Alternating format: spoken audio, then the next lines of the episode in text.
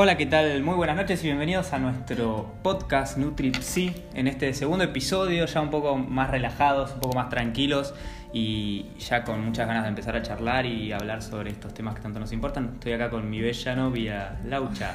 Hola a todos, ¿cómo andan? Bueno, grabamos un miércoles hoy únicamente por, por una excepción, pero vamos a retomar ya la próxima el jueves a las 20 nuestro Horario nuestro normal. podcast, nuestro horario normal, así que nada, hoy una excepción. Pero bueno, esperamos les guste. Y acá estamos los tres con Chía, nuestra perrita siempre ahí, así que si escuchan algún ruido raro, es ella, Sepan que es seguramente. Se los avisamos.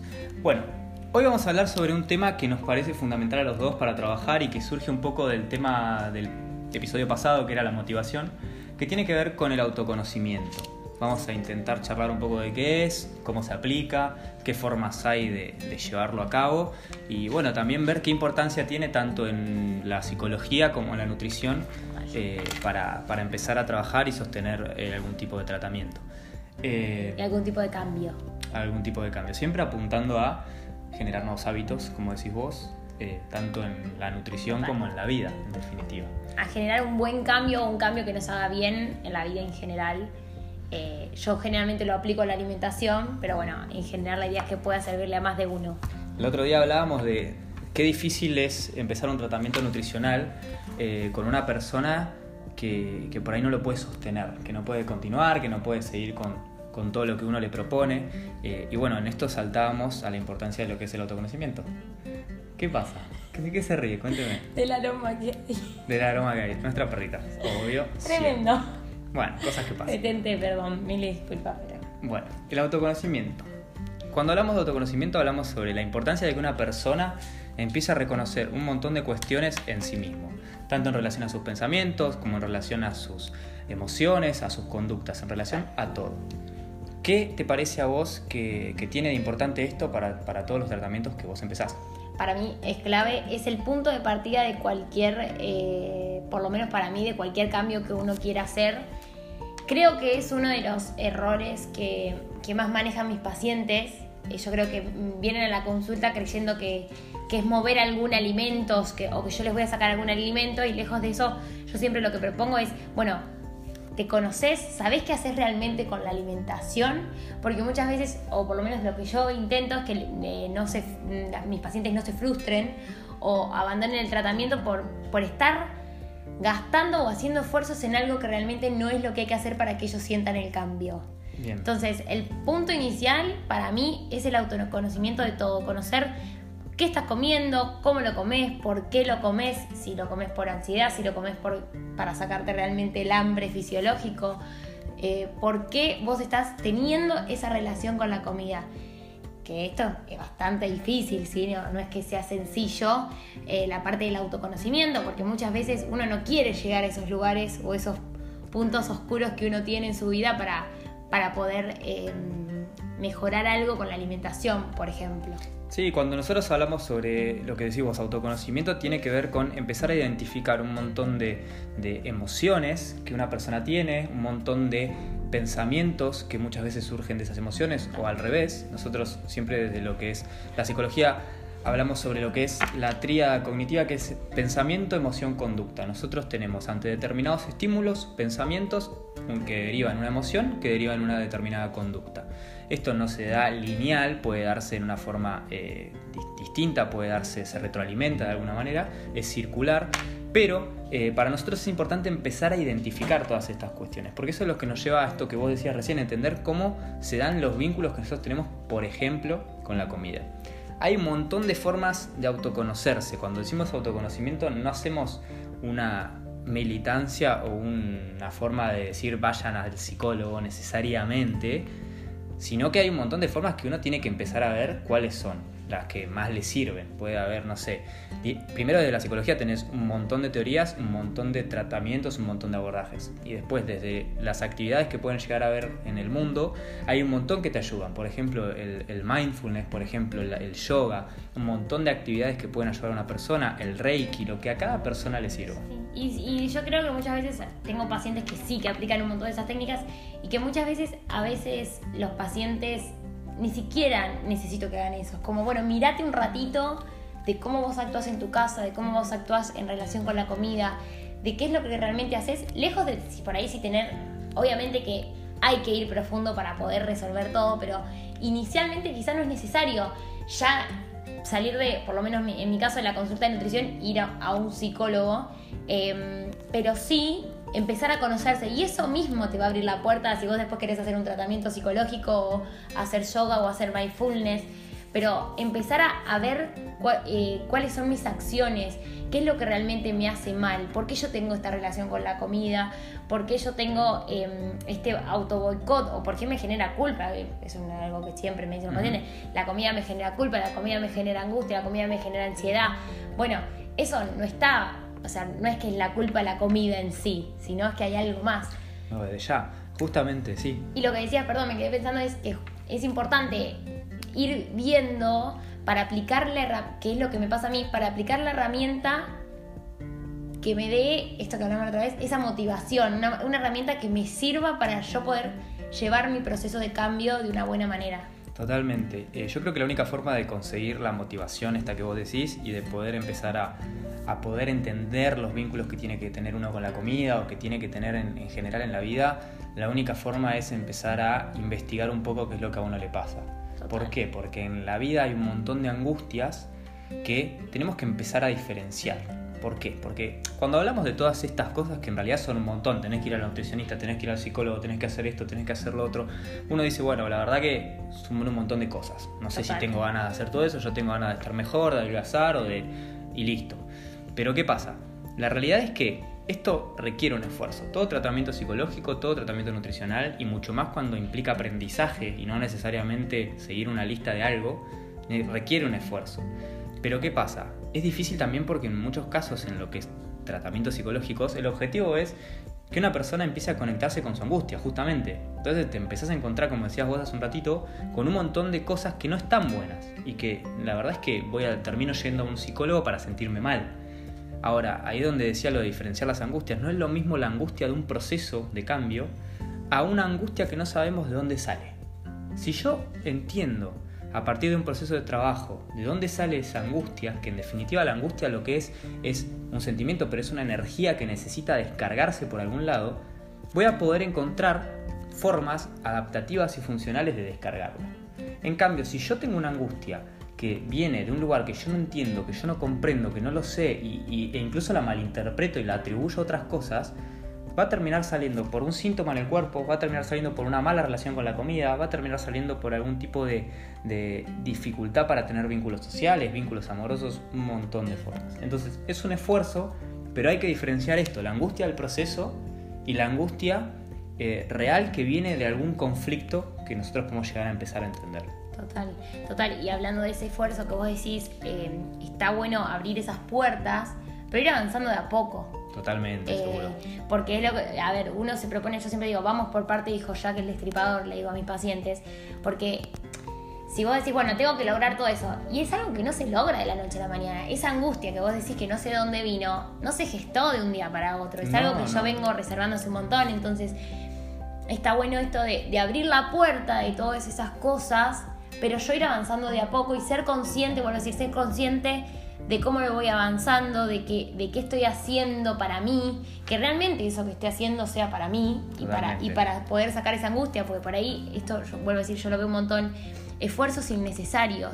Yo, la mayoría de mis pacientes hacen esfuerzos innecesarios y llegan a mis consultas habiendo hecho 20 años de esfuerzos innecesarios. Perdona, ¿a qué te referís con esfuerzos innecesarios? ¿Qué sería?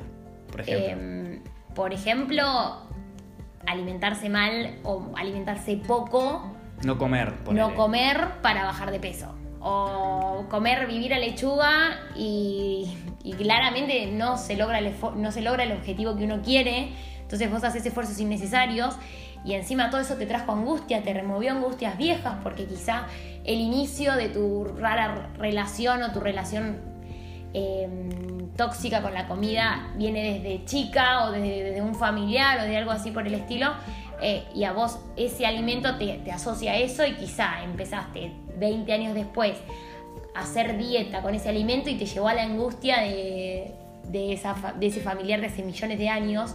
Em, entonces yo creo que darle bolilla a sí abrir la puerta de esto, de esto que vos hablás, de las angustias, de, de qué estoy haciendo, de, pero ir yendo de a poco. Porque es algo que la, la ansiedad hace que la, la gente se choque con la angustia, ¿me entendés? Abre en vez de abrir la puerta para ir conociendo sus angustias, se chocan con la angustia y lejos de solucionarla, ahí es cuando agarran la herramienta, ejemplo, alimentos, para, para subsanar esa angustia. Pasa que yo creo que justamente decís algo muy importante, es empezar a reconocer parte de este autoconocimiento, es empezar a reconocer qué tipos de emociones tengo y por qué y en qué momento me surgen, porque no es lo mismo la ansiedad por querer tener resultados en un tratamiento a la ansiedad que me genera comer, no, no tener comida y querer abordarla, querer abrir la heladera y comerme todo, a lo que me genera un examen, a lo que me genera una situación de presión, que es lógico que yo me sienta sobrepasado.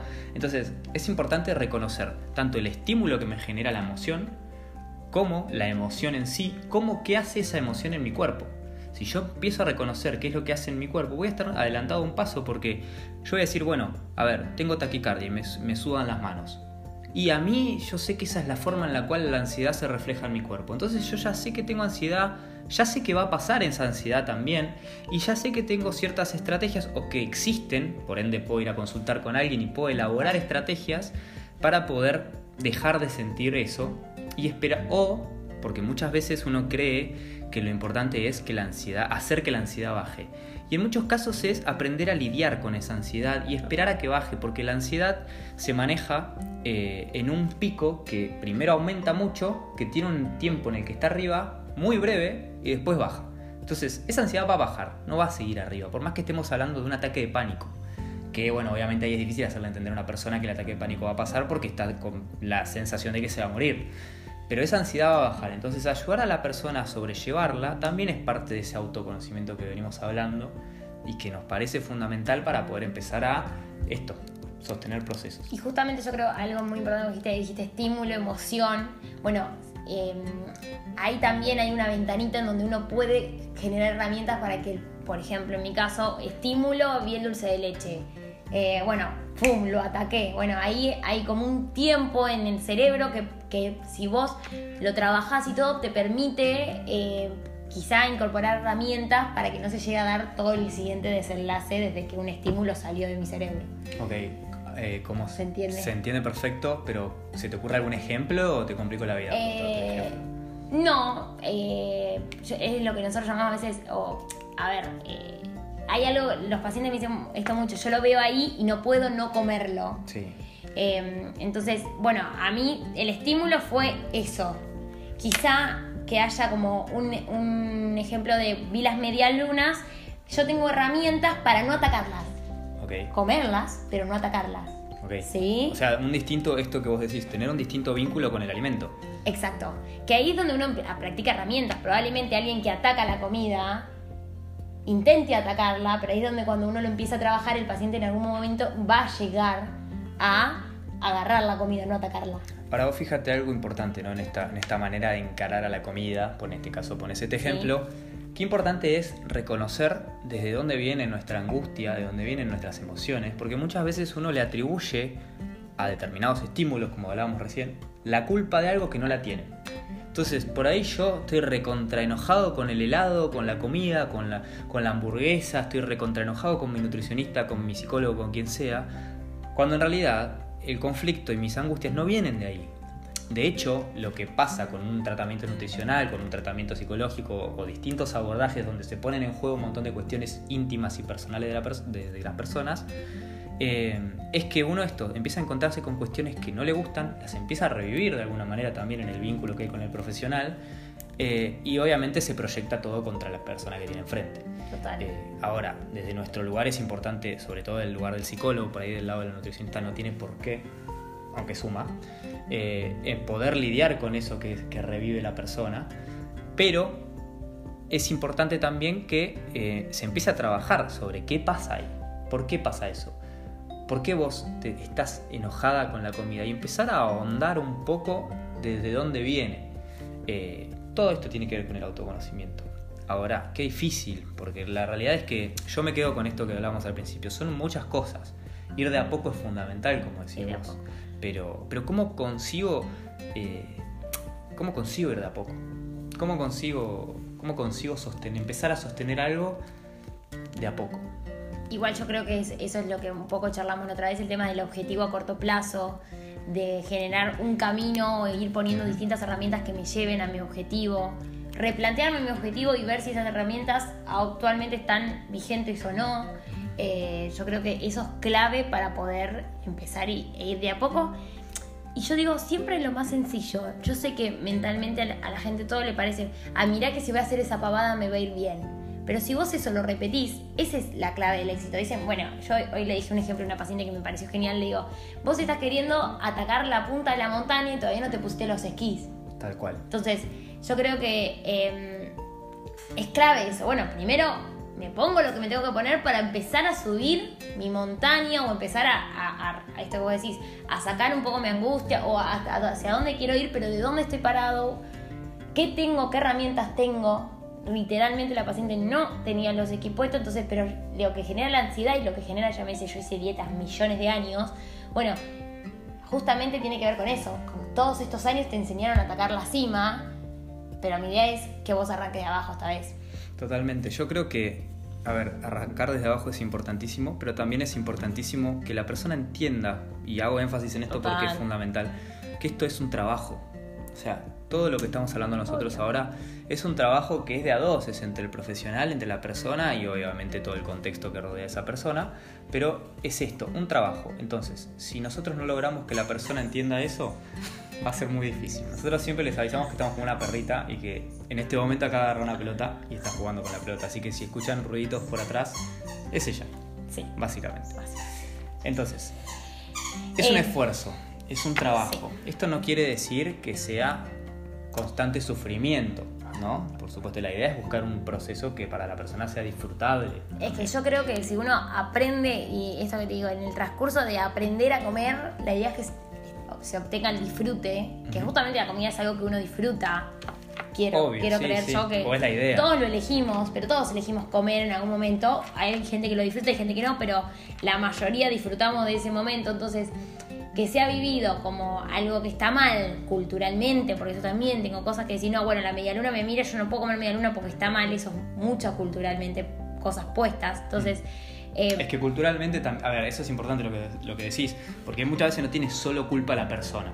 Culturalmente hay establecidos alimentos que engordan y alimentos que no engordan. Total. eso ya sabemos que no es. Bueno, culturalmente hay un, hay un, estándar de belleza Además. torcido, hay eh, bajadas de línea de que está bien, de que está mal. Pero bueno, es ir un poco teniendo esa flexibilidad al cambio, teniendo esa flexibilidad a incorporar cosas nuevas. Hoy le decía a un paciente, te amo Marcelo, un crack, em, que, que incorpore el brócoli, me, me clavo en una papa y me dice, ¿qué, tan fe ¿qué tanto lográs con eso?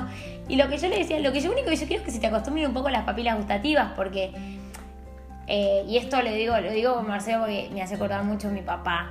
Em, que se llama igual. Que se llama igual Así que estamos hablando más o menos de mi papá. un saludo a los dos. Besos, sí, a las dos. Em, Vos estabas queriendo hablar de tu papá. Culturalmente, no, pero hablo de, la generación de entre los 50, los 45 y los 60 años. Que fueron criados o arrancaron en una época de la vida en la cual tenían que trabajar, tenían que hacer esto, tenían que hacer lo otro, tenían que lograr tener una familia, esto, lo otro, como muy cargados. No digo que nosotros no lo tengamos, quizás esas presiones. De hecho, venimos de esa generación también. Estamos nosotros, yo creo que esta generación está intentando trabajar para, para sentirse mejor, para volver a conectarse con el cuerpo, para saber qué nos pasa. Yo creo que esa generación quedó como en una nebulosa de que son pocos los que, los que sí saben qué les pasa a su cuerpo, son pocos los que sí saben eh, eh, tener esta flexibilidad al cambio.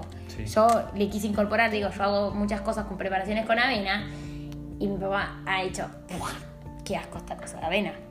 Bien, es algo que él no estuvo acostumbrado nunca y que por eso a él le cuesta aceptar esto, lo mismo que a Marcelo con el brócoli, a mi page con el brócoli. Entonces, a lo que voy es, hay mucha carga que yo entiendo y por eso te digo, hay que ir de a poco y eso es lo que yo les digo a los pacientes siempre, no arranques por la cima porque tenés, no tenés los X los esquís puestos, no tenés, eh, culturalmente estás cargado de cosas que deberías cumplir, cosas que deberías hacer, patrones que alimenticios, hay cada información en las redes.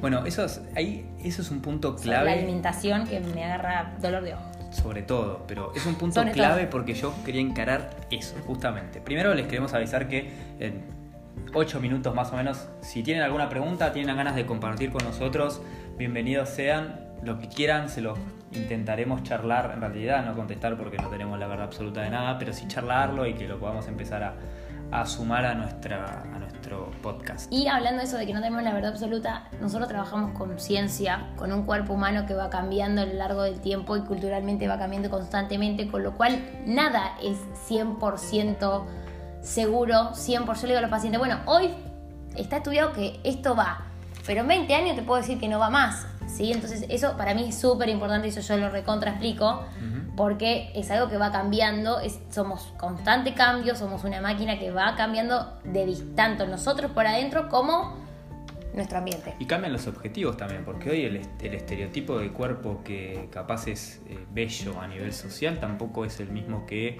es bello dentro de 10 años más o era bello en su momento. Entonces eso hace que inconscientemente muchas veces la persona también busque cosas distintas. Total. Pero recién hablabas vos de que en las redes hay un montón de cosas, de cualquier tipo de cosas. ¿Cómo se combate eso? Bueno, justamente esto de conocerse y de saber qué es lo que le pasa a cada persona es lo que puede lograr que podamos combatir tanta el exceso de información. Este exceso de, de información lo podemos combatir conociéndonos, porque si nosotros conocemos cómo reaccionamos, cómo funcionamos ante determinadas situaciones, un poco cómo funciona nuestra mente y cómo actuamos en relación a lo que pasa en nuestro cuerpo, eh, vamos a poder empezar a saber, no, esto capaz para mí no sirve, esto se aplica, esto no se aplica. Sí, vamos a ser más objetivos y poder, si nos conocemos, vamos a saber qué podríamos llegar a llevar a cabo y qué no.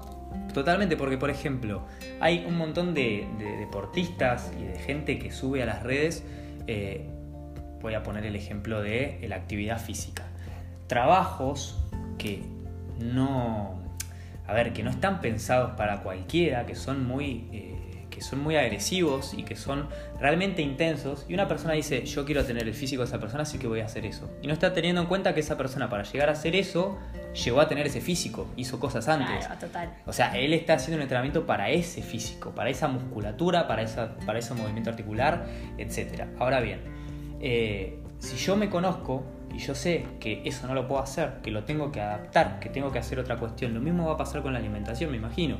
Si vos sabés que no puedo sostener un ayuno, por ejemplo, por un ejemplo brusco, de 48 horas, no lo vas a hacer. Vas a tratar de hacer otra cosa, pero si no lo sabes, lo vas a querer hacer tal vez. Total, que eso es lo que yo siempre, lo que decía el otro día, ah, no lo subí todavía el video, pero eh, en el video, eh, que, un video que estoy preparando... que lo a subir igual. Sí, anticipé que iba a subir, estoy preparando un video de ayuno y lo que yo decía muchas veces es, pretende que, esto, muchas veces se pretende hacer un ayuno de 24 horas o ayuno de 16 horas cuando te es difícil meter una fruta. Bueno, entonces, inicialmente clarísimo. Incorpora, por eso lo uso, incorpora una fruta. Eh, entonces, pequeños detalles que van haciendo la diferencia, que van a ser pasos previos a que vos, quizá en algún futuro, sos deportista y querés implementar el ayuno intermitente, perfecto.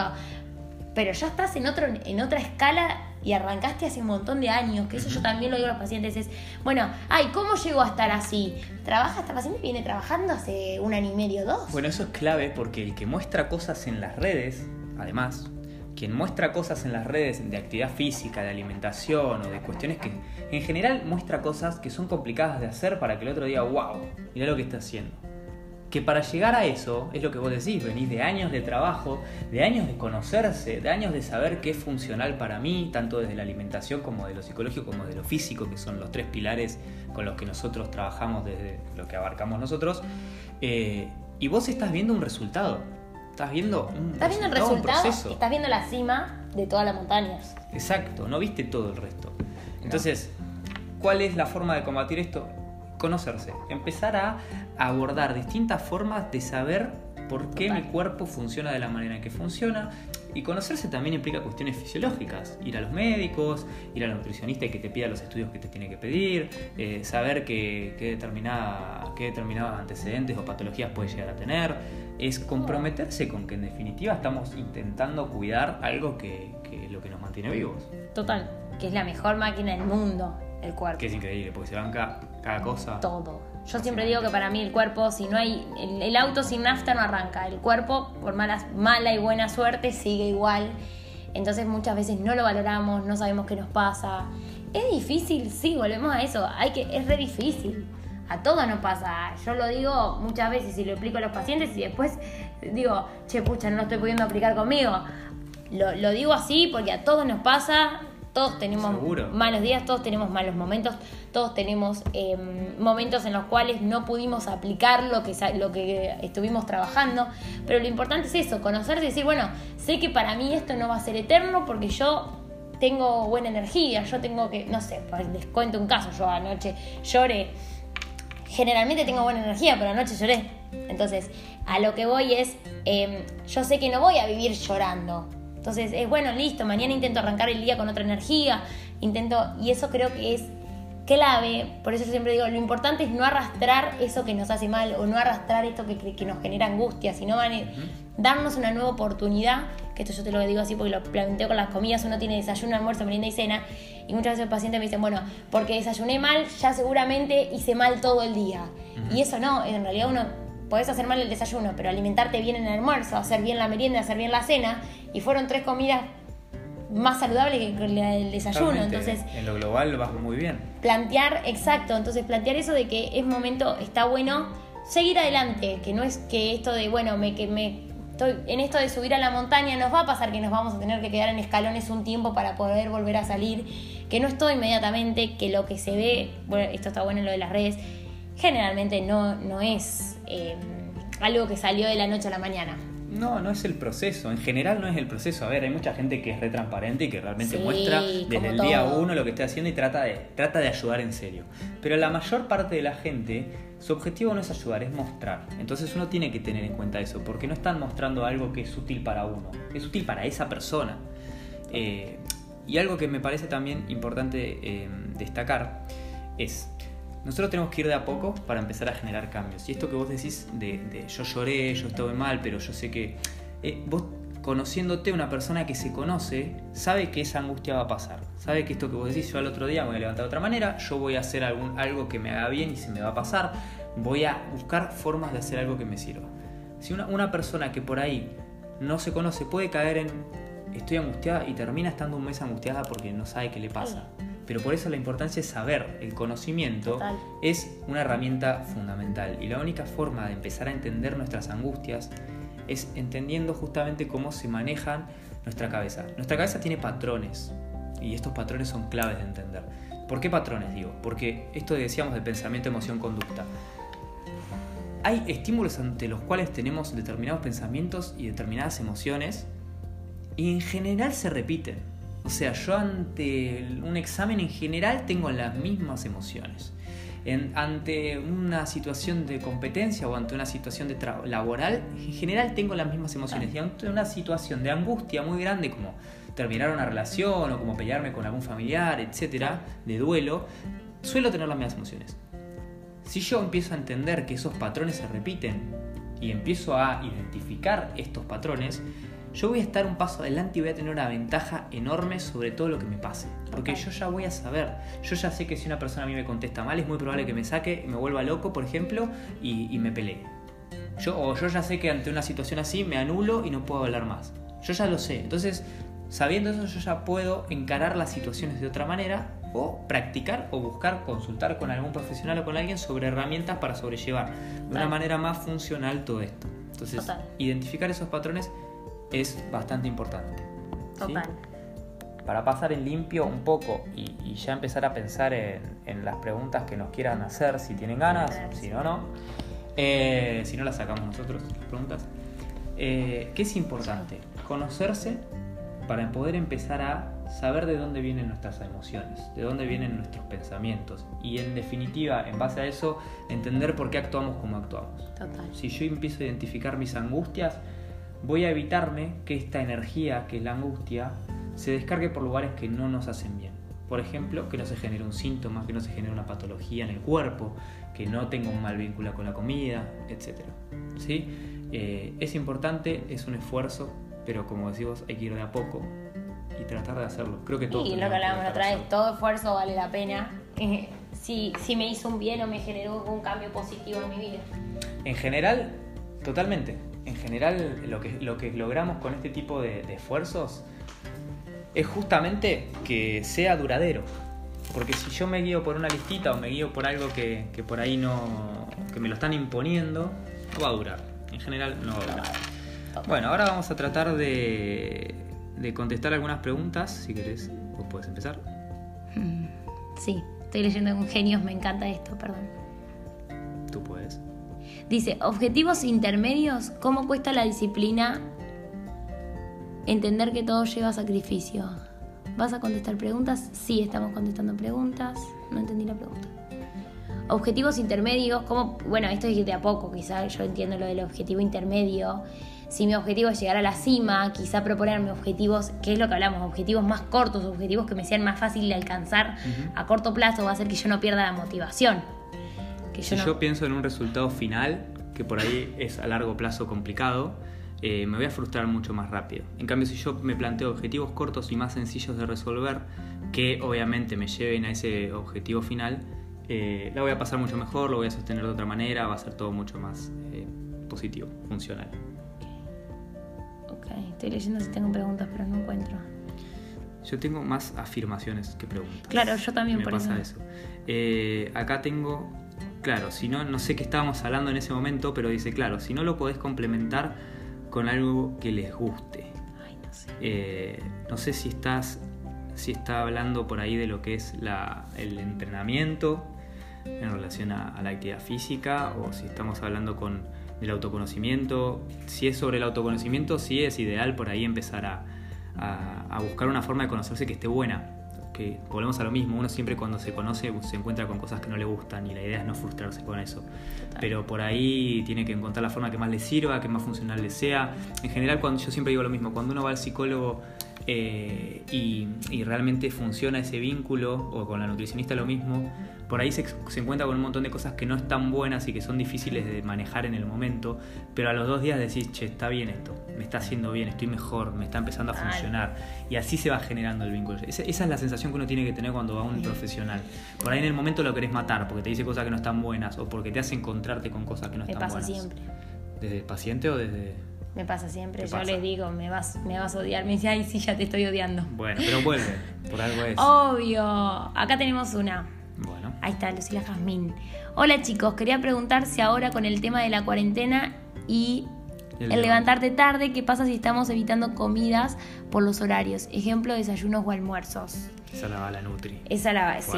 Ahí em, depende em, si te estás acostando tarde o no. Yo supongo que sí, porque te estás levantando tarde. Lo que yo suelo hacer es que por ahí te levantes, almuerces meriendes más tarde, cenes más tarde y antes de irte a dormir, que por ahí te va a dormir a las 5 o 6 de la mañana, desayunes. Eh, pero bueno, depende. Igual no es lo ideal. ¿Por qué? Porque el tema de acostarse tarde hace que se altere nuestro ritmo circadiano, que lo que yo digo circadiano es que nuestro cuerpo está preparado para funcionar de día y dormir de noche. Entonces nuestras hormonas, nuestras, nuestras hormonas, todo nuestro funcionamiento, todas nuestras células funcionan mejor de día que de noche entonces es conveniente la alimentación diurna que nocturna. Pero en este caso puedes hacerlo así. Nosotros siempre hablábamos desde que empezamos con el tema de la cuarentena a hablar un poco de esto y remarcamos la importancia de, intentar sostener rutinas. Creo que la alimentación es clave en lo que es sostener rutinas.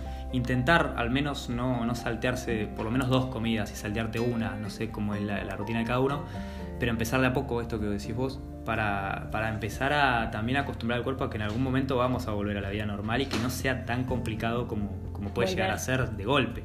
Sí. Eh, acostumbrarse a, nos costó acostumbrarnos al encierro, ahora quizá acostumbrarnos a la vuelta. Nos va a costar. Nos va a costar mucho. Si encima tenemos trastocados todos los horarios, todas las comidas, eh, nos va a ser un golpe bastante abrupto y nos puede llegar a tener traer problemas de salud sin duda. Seguro. Acá tengo un comentario que también es una afirmación, y no sé bien de qué estamos hablando, pero lo voy a nombrar. Está muy bueno eso del entrenamiento. Lo voy a nombrar porque, a ver, independientemente de si estábamos hablando de actividad física o, de, o del autoconocimiento, creo que de todo lo que estamos hablando tiene que ver con un entrenamiento y por eso hacemos énfasis en el esfuerzo. Esfuerzo no quiere decir sacrificio, no quiere decir que esto tiene que ser un sacrificio, que tiene que ser sufrido, que tenemos que dejar cosas de lado. Tiene que ser algo que, nos demande hacerlo, que nos demande comprometernos un poco de alguna manera, eh, pero disfrutándolo, disfrutando el proceso, buscando una forma de un disfrute, eh, siempre dentro de, bueno, obviamente este esfuerzo del que venimos hablando. Pero es, es una manera de, de, entrenamiento porque para generar un hábito, como decías al principio, hay que repetir, hay que repetir, Hay que repetir. Y, y repetir y muchas veces hay que obligarse eh, a repetir cosas que por ahí eh, a uno no le, no le gustan tanto. Eh, acá tengo otra pregunta. ¿Qué podríamos hacer para conocernos mejor? Y la po- pongo de la mano con otra pregunta más, que es cuál sería la forma de empezar a conocernos. Formas de conocerse hay muchísimas. Lo primero que tenemos que tener ganas, lo primero que tenemos que tener es voluntad de conocernos. Porque pasa esto, conocernos implica encontrarnos con un montón de cosas que por ahí no nos van a gustar. Y saber eso de antemano nos va a ayudar a no frustrarnos cuando nos pase, porque nos va a pasar a todos, siempre. Eh, van a, conocerse también es aceptar que hay cosas nuestras que no están buenas y trabajarlas o buscar la forma de, hacer algo para, para eso. Eh, formas de conocerse hay un montón, desde la psicología hay un montón de tratamientos para todos los gustos que desde mi punto de vista todos apuntan a trabajar lo mismo, que es esto, el autoconocimiento, desde distintos puntos de vista, distintos abordajes y técnicas, pero en definitiva buscan lo mismo. Y también tenemos un montón de cuestiones que tienen que ver con el reiki, con el yoga, con el deporte, con, con la nutrición, con todo, todo, todo ayuda a que nos empecemos a conocer un poco mejor. ¿Vos tenés alguna pregunta más que quieras leer? Ya igual tenemos que Bueno, ir igual hay que cerrar. cortando un poquito. estamos- Si tenés una más, una más. No, me parece Bueno. no. Ah, volver a la rutina, ah, volver a la rutina terrible me pusieron acá. Hola, Car. Sí, terrible, va a ser duro, va a ser duro. Acá me pusieron sobre el entrenamiento, tendemos a creer que todo sirve para todos. Claro, no, bueno, justamente esto, esto es el Pará, te objetivo. ahí. Sobre el entrenamiento y sobre la comida. Peor todavía comida. Porque hay dietas escritas y todos intentan respetarlas, ¿no? Todo, todo. Lo que le funcionó al vecino, le funcionó al vecino. ¿Qué está haciendo lo que le funcionó al vecino?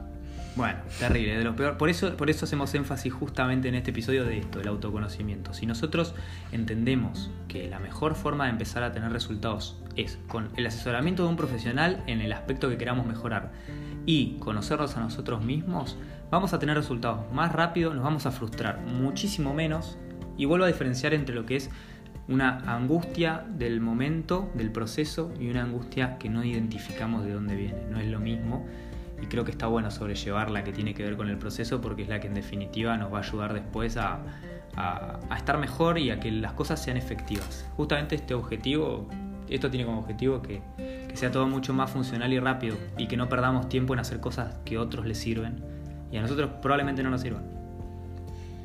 Bueno, Total. Tengo una más. diga. ¿Puedo? Sí, Yo sé que se me va tarde, pero con el entrenamiento, ahora en cuarentena, quería. eh, cuarentena, ¿habría que buscar algún especialista que nos asesore en rutina o ir probando nosotros? ¿Qué creemos que nos funciona?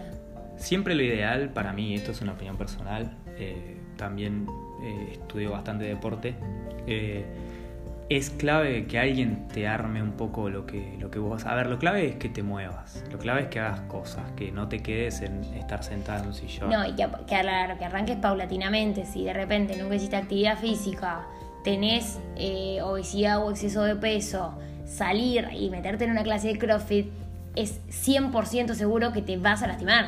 Entonces, y la vas a eh, pasar mal y no lo vas a hacer de nuevo. Tal cual. Entonces, eh, ¿de, de dónde arrancas vos? Sí, hago actividad física todos los días, pero estoy haciendo algo, pero ya hace rato que lo vengo haciendo y siento que no, no me está sirviendo tanto. No, bueno, planteárselo o al entrenador que tengas o, o empezar a cambiar. Yo siempre lo que hago, esto es mi, mi, mi, mi trabajo de actividad física. Yo me aburro, no, no me dura mucho la motivación en ciertas cosas, entonces hago un día una cosa, otro día otra cosa, otro día otra cosa, otro día repito lo del ma y así voy eh, haciéndolo y me lo va cambiando el muchachito. Eh, pero la realidad es que hay que buscar partiendo de uno. Si yo ya me muevo, si no me muevo, si estoy con algún profesional, genial, porque vos tenés la capacidad, la, tenés la, la posibilidad, no la capacidad, la posibilidad de poder planteárselo y que te lo pueda acomodar. Primero, esto nos, volvemos al, capítulo anterior. Lo importante primero es identificar qué nos gusta. No, yo siempre sugiero no hagamos cosas que no nos guste por el resultado, porque primero no lo vamos a poder sostener en el tiempo o va a ser más difícil, no lo vamos a disfrutar y eh, sí es real que, una actividad física tiene que tener una cierta planificación, no es cuestión de por ahí esto, agarrar una clase de CrossFit y la hago porque sí, porque cada uno es un mundo, cada uno es una persona distinta y cada uno quiere resultados distintos. Capaz estoy haciendo una clase de CrossFit que apunta a trabajar los brazos y yo tengo cero ganas de tener músculo en los brazos. O sea, ese es un ejemplo, por ejemplo. A mí me pasa con, la, con, las piernas. Entonces, claro, entonces es clave conocerse, volvemos a lo mismo. Si nos conocemos, sabemos lo que queremos, vamos a tener más facilidad para buscar ayuda, vamos a tener más facilidad para tener motivación en lo que hagamos y va a ser más probable que sostengamos procesos de cambio. Exacto. Muchas gracias por los comentarios, la buena onda de, de todos los que se están sí, sumando. Gracias a todos y todos los mensajes lindos que nos, que nos escriben, son unos genios. Gracias chicos, son muy claros. Genios los amo, nos ponen ahí. Así que gracias a todos por estar del otro lado. Esperemos les sirvan. La idea es eh, poner un granito más, contribuir a, a, todo esto. El que quiera engancharse siempre es bienvenido. Siempre eh, intentamos responder preguntas y hacerlo más claro porque creo que, que sirve y, y está bueno. Así que bueno, muchas gracias. Nos pueden escuchar en Spotify, nos pueden escuchar en Instagram, lo vamos a dejar también. Eh, y, y, en YouTube. YouTube. Así que ahí nos van a tener, les vamos a dejar los links. Y bueno, les mandamos un saludo y nos vemos en el próximo episodio. Besos. Chao, chao.